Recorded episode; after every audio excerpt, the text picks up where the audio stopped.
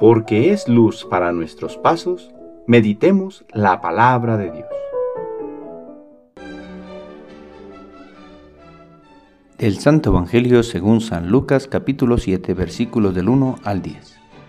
En aquel tiempo, cuando Jesús terminó de hablar a la gente, entró en Cafarnaúm. Había allí un oficial romano que tenía enfermo y a punto de morir a un criado muy querido.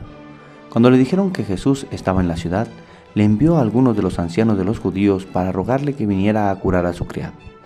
Ellos, al acercarse a Jesús, le rogaban encarecidamente diciendo, merece que le concedas ese favor, pues quiere a nuestro pueblo y hasta nos ha construido una sinagoga.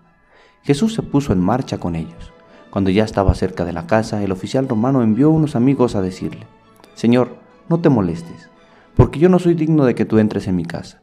Por eso ni siquiera me atreví a ir personalmente a verte Basta con que digas una sola palabra y mi criado quedará sano, porque yo, aunque soy un subalterno, tengo soldados bajo mis órdenes y le digo a uno ve y va, a otro ven y viene, y a mi criado haz esto y lo hace.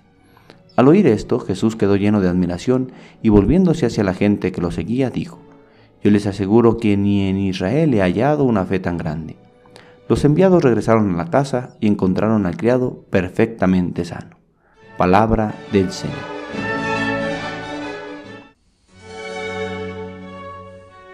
Lunes de la vigésimo cuarta semana del tiempo ordinario. Hoy celebramos el Santísimo Nombre de María. El Papa Inocencio XI adoptó esta festividad para la Iglesia de Occidente en 1683 como una acción de gracias por el fin del sitio de Viena y la derrota de los turcos por las fuerzas de Juan Sobieski, rey de Polonia. En esta celebración los fieles encomiendan a Dios, por la intercesión de nuestra Santa Madre, las necesidades de la Iglesia y dan gracias por su maternal protección y sus innumerables beneficios. Santísima Virgen María, en tu maternal protección nos amparamos para seguir adelante en la vida siguiendo la palabra de tu Hijo Jesús. Por su parte, las lecturas de hoy nos llevan a reflexionar cómo la fe va acompañada del amor al prójimo. En la carta a los Corintios Pablo exhorta a los hermanos porque hacen distinción de personas, y esto va causando división en la comunidad. El apóstol señala que el comulgar el cuerpo de Cristo nos hermana a todos.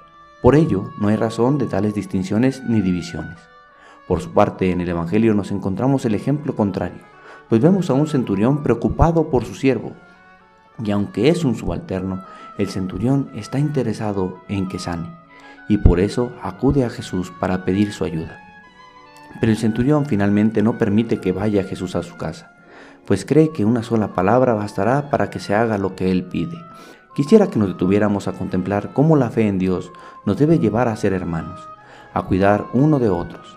El centurión, quizás movido por un sentimiento de estima humana auténtica, busca el bien de su siervo. La comunidad cristiana no solo ha de ser movida por un sentimiento de filantropía, sino que debe ser la fe y el amor por Dios lo que ensanche nuestros corazones para amar a los demás, amar con el mismo amor que Cristo nos ha amado. Padre, ayúdanos para que asistidos por el ejemplo de amor y entrega de Cristo por todos los hombres, nos veamos impulsados a hacer el bien con el mismo amor que nosotros hemos sido amados. El Señor esté con ustedes. La bendición de Dios Todopoderoso, Padre, Hijo y Espíritu Santo, descienda sobre ustedes y les acompañe siempre. Que tengan buen día.